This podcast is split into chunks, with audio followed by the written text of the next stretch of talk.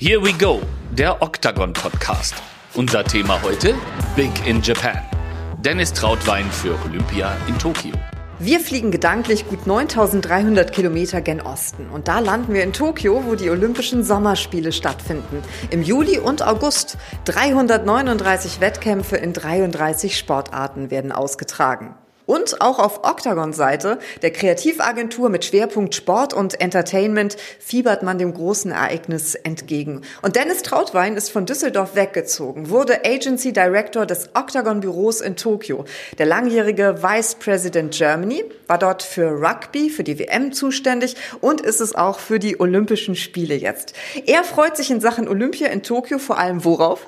Ich glaube, ich freue mich auf die Veranstaltung selber am allermeisten und die Kultur Kulturen, die da zusammenkommen, viele internationale Fans und Besucher, die in der sowieso schon sehr internationalen Stadt Tokio das Ganze noch ein bisschen bunter machen. Dennis Trautwein in den Startlöchern. Ich bin Birgit Hasselbusch. Bei diesem Talk gilt, dabei sein ist hoffentlich alles. Seit etwa acht Monaten bist du in Tokio und da kommt die japanische Begrüßung hier im Podcast doch bestimmt schon ganz locker und flüssig über die Lippen, oder? Hashimemashite, Dennis des, Yoshiko onegashimasu. Und das heißt jetzt, du kannst mich sowieso nicht verstehen, ich kann sagen, was ich will?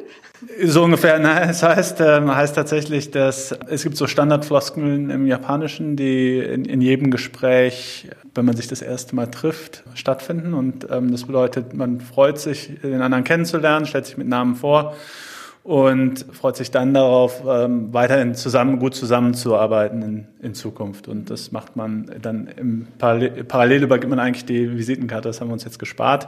Aber so äh, läuft jede Begrüßung im Japanischen ab. Da braucht man, muss man aber echt so eine Million Visitenkarten wahrscheinlich immer so bei sich in der Tasche haben. Ja, aus Deutschland ist, das, ist man das ja natürlich nicht mehr so ganz gewohnt, ähm, aber ich bin jetzt in den ersten Monaten relativ schnell dort äh, angekommen, auch in der Realität dessen, dass äh, man äh, eigentlich alle zwei Monate irgendwie neue Visitenkarten braucht, weil die alten dann eben unters Volk gebracht worden sind. Also Konnichiwa, guten Tag, kennt man ja eigentlich. Jetzt habe ich nochmal gegoogelt. Moshi Moshi soll Hallo heißen. Ich glaube, du hast so was ähnliches auch gerade gesagt, oder? Moshi Moshi ist die Begrüßung am Telefon. Ah.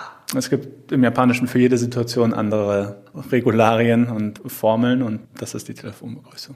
Jetzt muss ich noch mal kurz auf die Visitenkarte zurückkommen, denn du bist zwei Meter groß. Als zwei Meter Mann in Tokio, wenn du da deine Visitenkarte reichst, reichst du die wahrscheinlich knapp über den Kopf der anderen hinweg.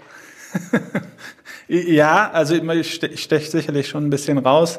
Man eignet sich dann doch die ortsüblichen Gegebenheiten oder passt sich den ortsüblichen Gegebenheiten an und die Visitenkarten wird, ja auf dem eigenen Visitenkarten-Etui übergeben. Also wirklich auch das ganz klar geregelt, in welcher Form und welcher Reihenfolge das passiert.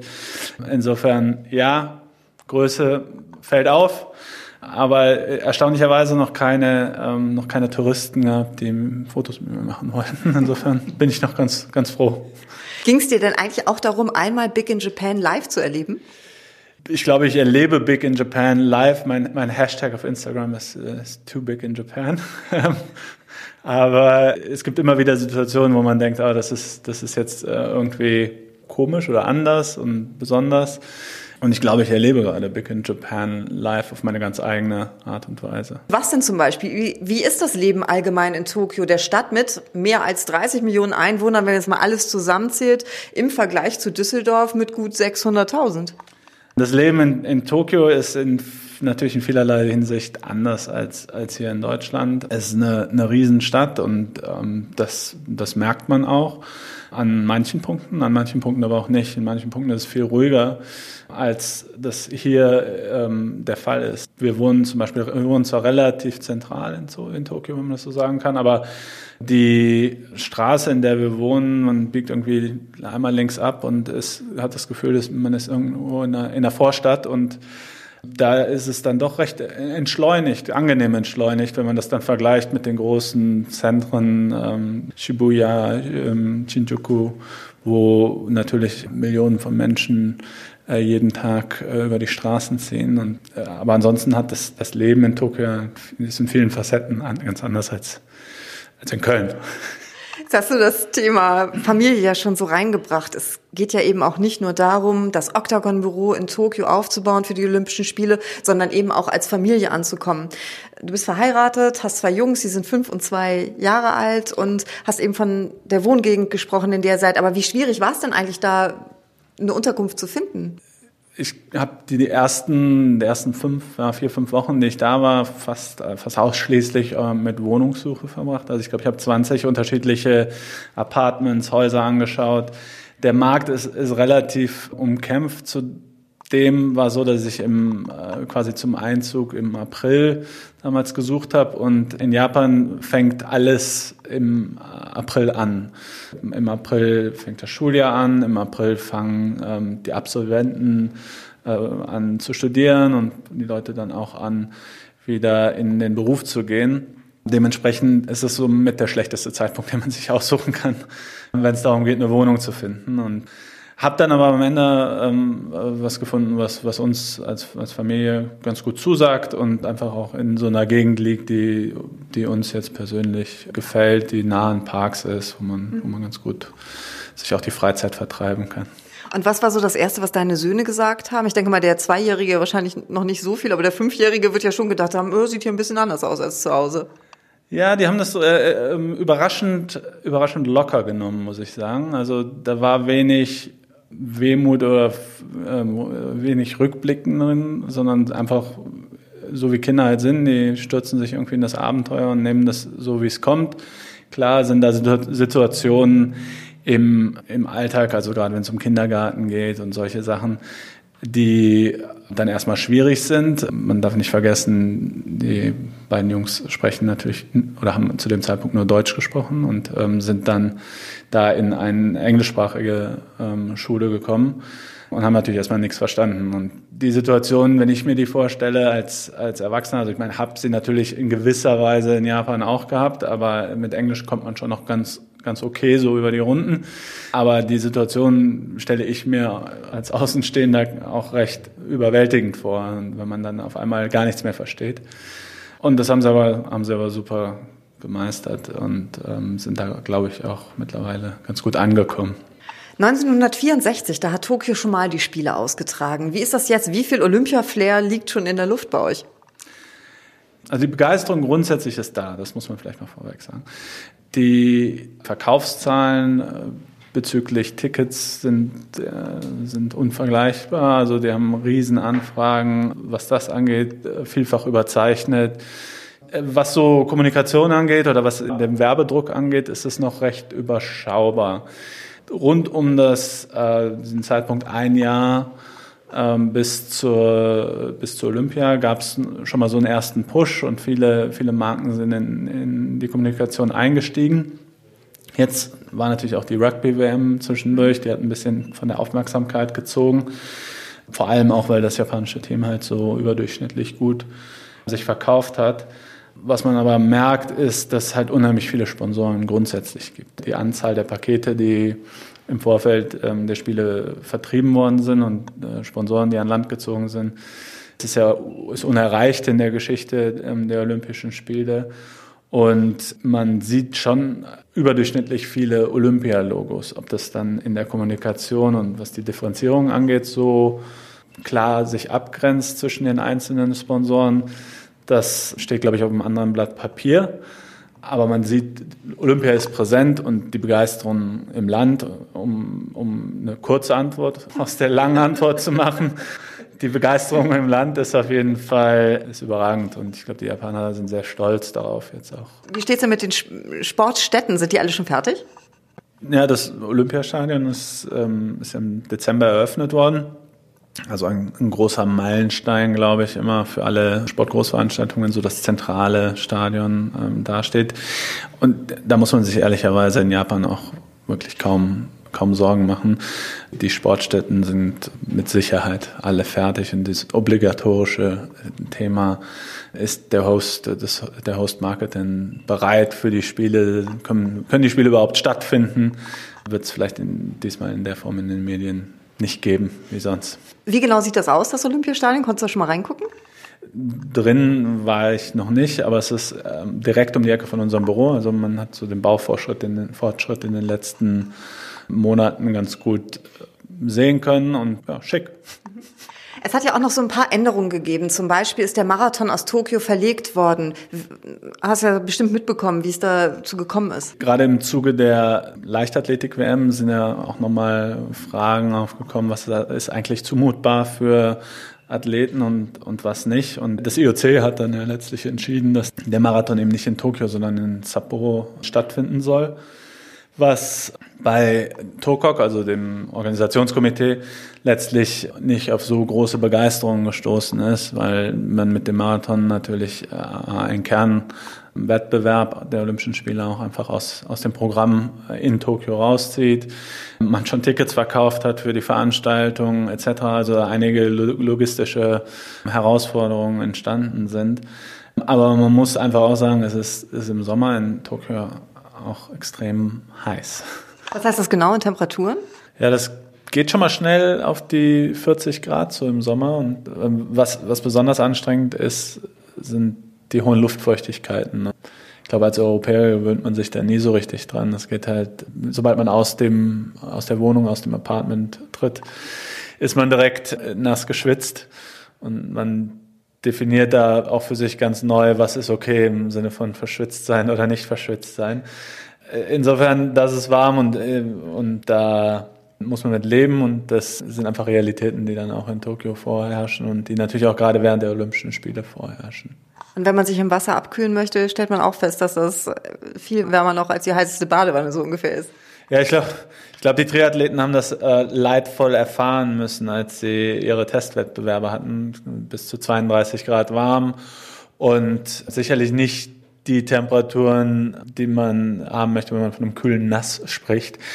Und wahrscheinlich auch nicht für Höchstleistungen unbedingt gemacht. Der Triathlon findet, äh, findet ja vor Odaiba oder in, an Odaibas Küste sozusagen statt, wo auch das Deutsche Haus im, während der Olympischen Spiele sein wird. Und bei äh, olympischen Häusern geht es ja um so einen Treffpunkt für Nationalverbände, also für NOCs, die dann zum Beispiel das Deutsche Haus oder das Australische Haus ähm, etc.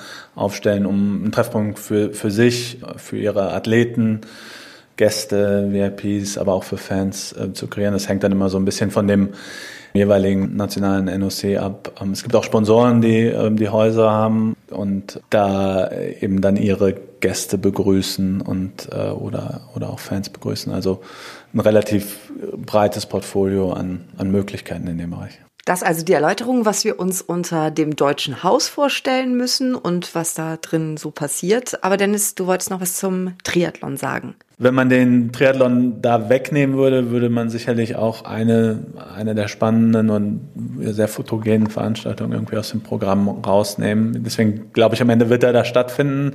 Ähm, ob das für die Athleten dann so spaßig ist, das steht auf einem anderen Blatt Papier. Aber es ist einfach so das Herz der Olympischen Spiele. Jetzt hast du uns einen Überblick gegeben als derjenige, der vor Ort wohnt, wie so die Sportstätten aussehen, wie das Ganze drum und dran ist. Aber ich bin auch noch mal in eine Sporthalle gegangen und habe die Leute hier in Deutschland gefragt, wie die sich das eigentlich vorstellen, was für Erwartungen sie an die Olympischen Spiele in Tokio haben. Ich stelle mir vor, dass das in Japan total gut organisiert ist, aber dass es unglaublich viele Menschen sind, die dort sein werden. Also ich glaube, dass man genau weiß, wo man hingehen muss, dass das alles gut ausgeschildert ist. Das ist ja schon Schwierigkeiten mit den Schriftzeichen. Man wird aber als Europäer wahrscheinlich immer so ein bisschen rausragen, weil man viel größer ist. Und ich glaube, wir haben das, die Schwierigkeit, dass wir dort äh, überhaupt keinen Freiraum haben werden, weil die stehen alle ganz eng beieinander und es wird furchtbar gedrängt sein für uns. Aber es wird bestimmt, werden bestimmt tolle Spiele werden leider für uns zu Tages- und Nachtzeiten, die nicht so richtig fernsehkompatibel sind. Ich glaube tatsächlich, dass da die ganzen Touristen sehr geordnet durch die Straßen geführt werden, dass da kein Chaos ausbricht, dass das sehr gut organisiert wird im Vorwege, wie, auch wie äh, Hotelbuchungen oder sowas laufen. Ich denke mal, die Sportstätten sind sehr sauber und ordentlich und auch sehr hochwertig und neu. Ich glaube auch, dass viele Japaner zu Sportarten hingehen, die sie noch gar nicht kennen. Vielleicht Basketball ja, und die Kraftsportübungen, wie jetzt Rudern, Turnen sicherlich kennen sie, aber alles so ein bisschen auf Kraft ausgelegt, vielleicht nicht. da haben wir einmal gehört, dass die Europäer herausragen. Das kannst du natürlich nur bestätigen wahrscheinlich. Haben wir ja schon drüber gesprochen. Was sagst du so zu den anderen Dingen? So alles ordentlich, alles geordnet und klingt alles perfekt. Ja, Im Herzen sind die Deutschen und die Japaner sich ja sehr nah. Und ähm, ein Grund dafür ist, glaube ich, dass sie sich gegenseitig dafür bewundern, wie organisiert und strukturiert sie an, an Themen herangehen. Das, glaube ich, werden wir auch nächstes Jahr sehen. Es ist sicherlich eine andere Form der Organisation, als man das vielleicht hier aus, ähm, aus Deutschland kennt oder aus Europa kennt. Aber in Japan wird recht wenig dem Zufall überlassen. Das kann man, glaube ich, unter dem Strich so festhalten. Und insofern werden sich die Besucher mit Sicherheit wohlfühlen, man hat eigentlich nie das Gefühl, es kam einmal, glaube ich, in einem der Statements ähm, zur Sprache, ähm, die Schriftzeichen sind ja doch ein bisschen anders. Und das ging mir natürlich nicht anders oder uns als Familie nicht anders, als wir da, da hingekommen sind. Wir haben auch nichts lesen können. Aber man kommt irgendwie doch ganz gut von, von A nach B und das öffentliche Verkehrssystem ist halt, sucht halt seinesgleichen, immer pünktlich und ähm, ja, immer äh, zuverlässig, äh, um von A nach B zu kommen. Da haben wir jetzt aber trotzdem ja gehört, dass einer eben sagt, aber es wird trotzdem alles sehr eng gedrängt sein. Also ich meine, als Europäer, der noch nie in Tokio war, da hat man ja als, fast als erstes dieses Bild im Kopf, wie Menschen in eine U-Bahn reingeschoben werden. Ja, das ist auch so. Mhm. Und dann wird das dann noch schlimmer vermutlich sein? Äh, vermutlich, weil ja doch eine ganze Reihe von äh, Touristen kommen. Tokio hat ein extrem gut ausgebautes Infrastruktursystem, was das angeht. Ähm, die Züge fahren alle zwei bis drei Minuten. Und es ist meistens auch so, dass es halt hauptsächlich zu den, während der Rush Hour halt ein bisschen kuscheliger wird. Die Vorstellung aktuell ist so ein bisschen, dass die Rush Hour halt einfach ein bisschen länger ist. Nämlich den ganzen Tag. Das wird für die Japaner weniger das Problem sein, weil die kennen das. Ähm, für ähm, internationale Fans und Reisende ist es sicherlich dann eine, gewisse Umstellung. Aber die werden schon die 20 Minuten in der vollgepackten Tokyota Metro überstehen. Da werden jetzt ja noch ein paar mehr Leute als Touristen kommen, die auch vielleicht deine Größe haben. Also die Vorstellung, dass du in so eine U-Bahn reingeschoben wirst, also als Basketballer, der ja auch auf Defense gehen muss, stelle ich mir schon äh, ja recht spektakulär vor. Für mich ist es meistens einfacher als für alle, die um mich rumstehen. Weil ich bekomme immer noch Luft und äh, rage mit dem Kopf so ein bisschen raus. Aber ich, für alle anderen, die dann irgendwie so auf Bauchnabelhöhe sich bewegen, ist das sicherlich ein bisschen unangenehmer. Aber für mich eigentlich immer ganz okay. Wie ist das eigentlich mit Werbung in der Stadt? Also wenn wir jetzt nochmal in der U-Bahn drin bleiben, ist das so, dass da auch Bildschirme sind, wo dann ständig Olympia-News drüber laufen? Oder ist es jetzt auch schon so, dass wir überall Banner sehen? In den U-Bahnen speziell jetzt nicht unbedingt. Grundsätzlich ist Tokio, sind Bilder, die man hier von Tokio hat, ja auch nicht ganz zu Unrecht geprägt von großen Werbetafeln, blinkenden Anzeigen und das ist so. Also das hat sich niemand ausgedacht, sondern das ist tatsächlich natürlich vor Ort auch so. Das Thema Olympia, wie gesagt, ist noch nicht so, so ganz vordringlich da, aber Werbung spielt eine Riesenrolle im Markt und ist halt sehr stark Advertising getrieben. Also die gesamte Branche richtet sich halt sehr stark nach dem aus, was sie in Out-of-Home-Media irgendwo präsentieren können. Das, was, was da passiert, ist halt, äh, steht im Fokus jeglicher Kampagnen und da wird auch das meiste Geld investiert in der Regel. Mhm. Bleiben wir nochmal beim Geld, gehen wir nochmal zu den Sponsoren, die du kurz ja vorhin schon erwähnt hast. Wie wird die Arbeit denn für die Sponsoren wohl vor Ort sein? Du hast ja gesagt, etliche sind, kann sie jetzt schon nennen, ist schon so eine Art Gigantismus erreicht. Ja, also ich glaube, die große Herausforderung für Sponsoren in Japan äh, dieses Jahr wird es sein, dass sie schaffen, sich zu differenzieren und aus dieser, aus diesem, aus dieser Masse an Sponsoren, die die Rechte haben, sich mit den Spielen zu ähm, assoziieren, eben in, in der Form herausstechen, dass sie ihre eigene Story identifizieren können und dass sie sagen können, das ist das, was wirklich meine Verbindung zu den Spielen ist und wofür ich stehen möchte in dem Kontext. Und da gibt es mit Sicherheit nicht die, die goldene Lösung für das, sondern das ist immer eine ganz individuelle Antwort, die da jeder Sponsor geben muss.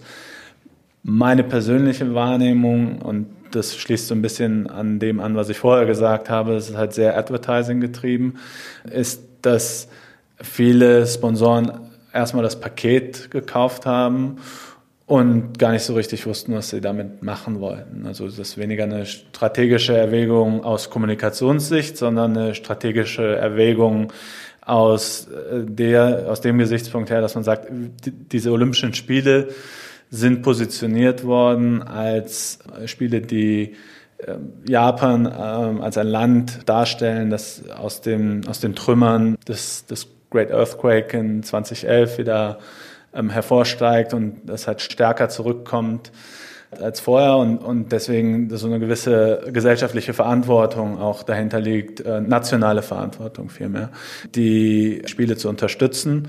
Und man vor dem Hintergrund gar nicht so sehr gesagt hat, ähm, passt das für mich eigentlich, wenn ich als, mich als Marke damit verbinde, sondern äh, es war eher der Aspekt, das passiert hier in, in Japan, also muss ich aus, aus Verantwortung für mein Land hier auch eine, eine Partnerschaft eingehen und unter, unterstützen. Und jetzt schauen wir mal, was wir daraus machen können.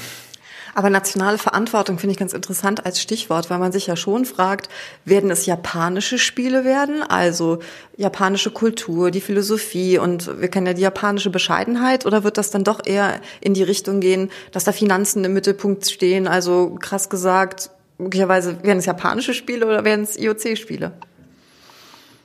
Ich glaube, jede Sportgroßveranstaltung wird immer geprägt von dem Markt, in dem sie stattfinden.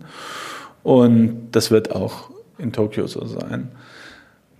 Die Spiele werden einen japanischen Stempel haben, japanisches Flair haben, genauso wie eine WM in Russland ein russisches äh, Flair hat. Und in, vor allem auch in dem Erlebnis der, der Fans und der Touristen, die vor Ort sind, dann auch niederschlagen oder widerspiegeln.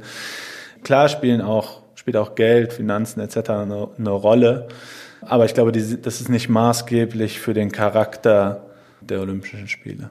Und was würdest du sagen, wie ist so die Haltung der japanischen Medien und der japanischen Öffentlichkeit, wenn es um die Olympischen Spiele geht? Ich glaube, in Japan ist man grundsätzlich weniger kritisch. Ähm, zumindest mal nicht das, was man auch aktiv teilt an Kritik. Das heißt, kritische Punkte, so sie denn gesehen werden, würden in der Form wahrscheinlich nicht offen kommuniziert. Begeisterung wird mit Sicherheit transportiert und die Japaner sind grundsätzlich, das war auch vorhin eins der Statements, ähm, die werden sich bestimmt für andere Sportarten interessieren. Die Japaner werden mit Sicherheit jede Sportart richtig abfeiern. Und das ist nicht nur während der Olympischen Spiele so, sondern es ist grundsätzlich so, dass es eine riesen Sportbegeisterung gibt. Vom Baseball über Basketball, Fußball, Rugby, Sumo.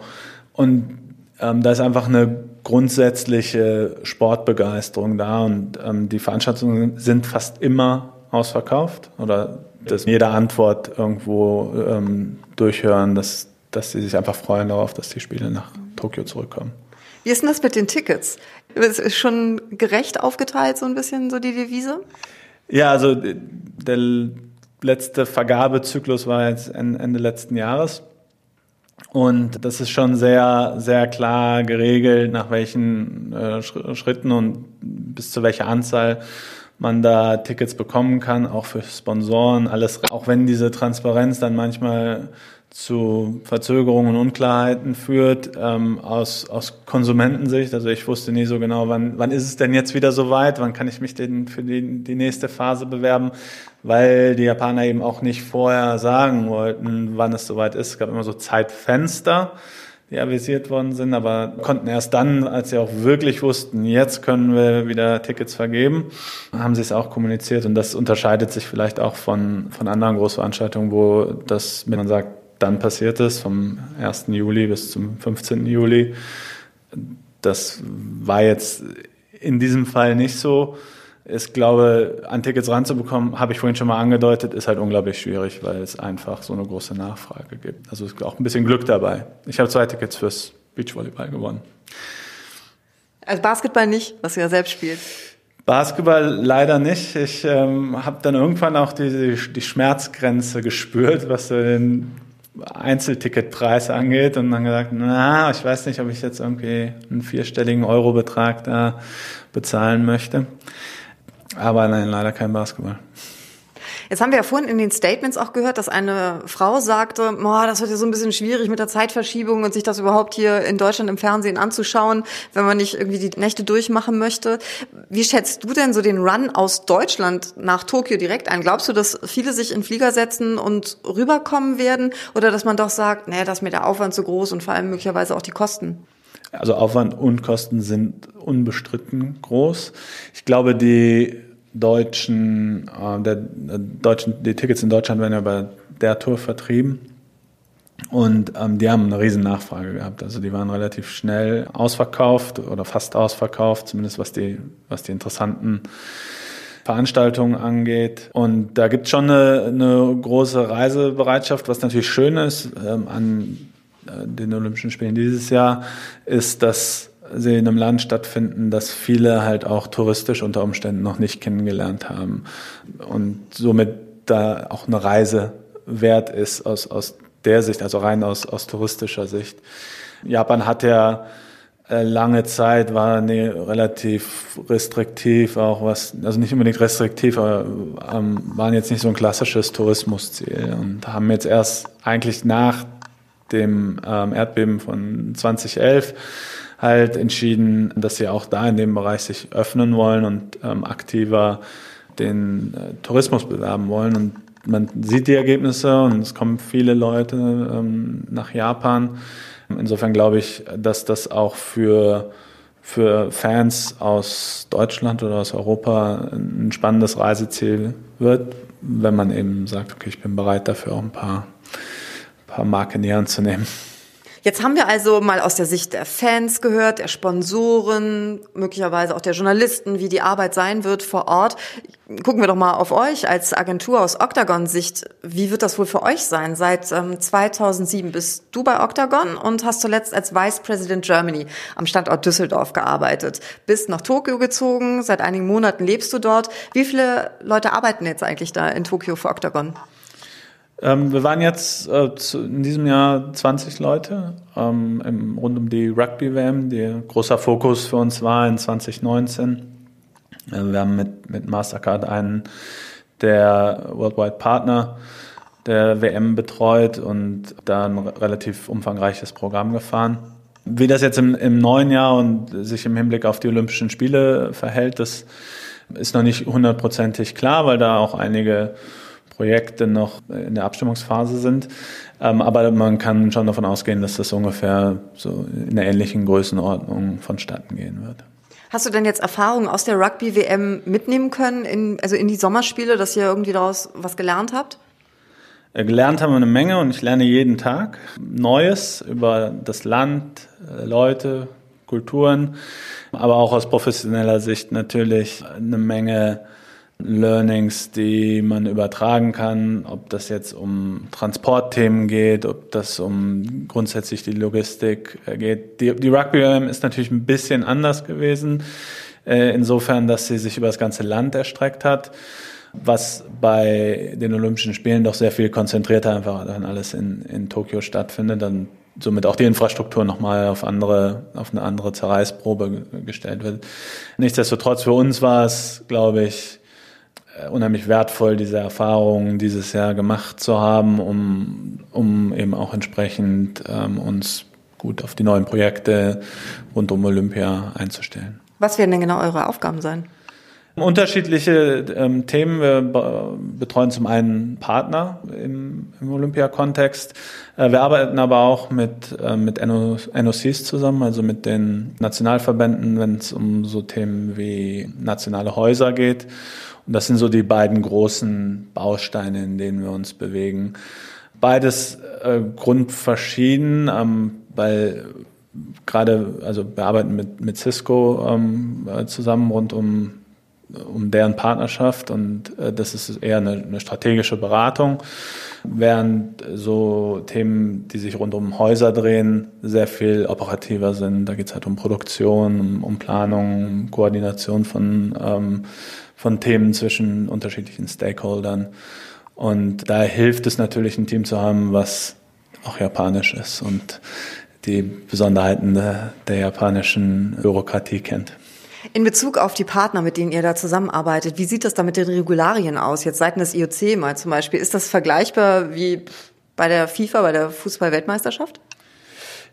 Vergleichbar ja, nicht das Gleiche. Also die Olympischen Spiele sind ja bekannt dafür, dass sie auch immer noch keine Werbung innerhalb der äh, Wettbewerbsstätten erlauben und somit eigentlich alles über Kommunikation äh, geleistet werden muss. Also es gibt Live-Sites, an denen Sponsoren aktiv sein können, aber die sind natürlich nicht so nah dran wie bei einer Fußball-WM, wo äh, die Marke omnipräsent ist, auch was das Erlebnis angeht.